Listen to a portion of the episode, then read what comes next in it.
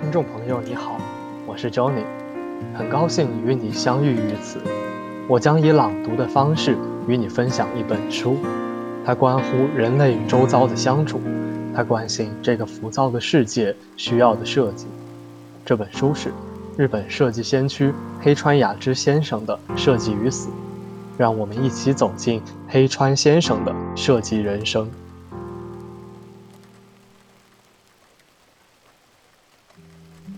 活着也是为了美。二零零九年一月十四日，每当被人问到美是什么，我总会答：美就是给你快感的事物。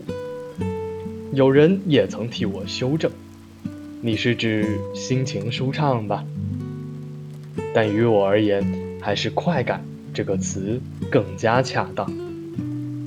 比起心情舒畅，它更具有肉体和感官方面的愉悦。我也常说，为了美，我可以去死。既然能让我赌上身家性命，那么在某些人看来，快感这个词程度似乎就不够深。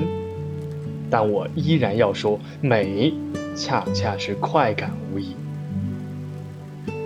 最简单易懂的例子便是性快感。或许有人觉得性方面的快感总不至于叫人押上性命吧？事实并非如此，男人为了女人，有时甚至愿意去死。潜意识之中就把对快感的追求作为引线，没有快感的驱使，人类早就灭绝了。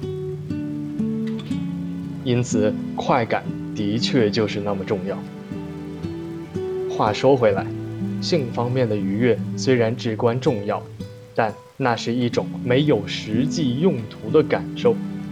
虽然它为了不使人类灭绝起到了关键作用，但性愉悦充其量是一种个体感受，在个人的内部已充分消化殆尽，不会对社会和他人产生什么影响。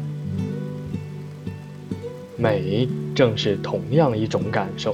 他也一无所用，但我愿意押上整个人生去追求它、探寻它，为这无用之事赌上性命。人通常是为了什么而活呢？希望自己明天继续活下去，必然是因为内心有所期盼吧。我想，人们都抱着一种心思：明天肯定会有什么令人感动的好事吧。就这样，美与它所带来的快感，不仅让我们感到有为之拼命的价值，而且让我们愿意为之继续活下去。我在前面的文章里也写过，设计的终极境界是极乐净土。所谓极乐净土，也是一种毫无所用的感觉，但面向它，面向美，上下求索。大概便是身为人的宿命，因此，快感这种极乐净土，便是艺术和设计所要探寻的终极目标。南无阿弥陀佛。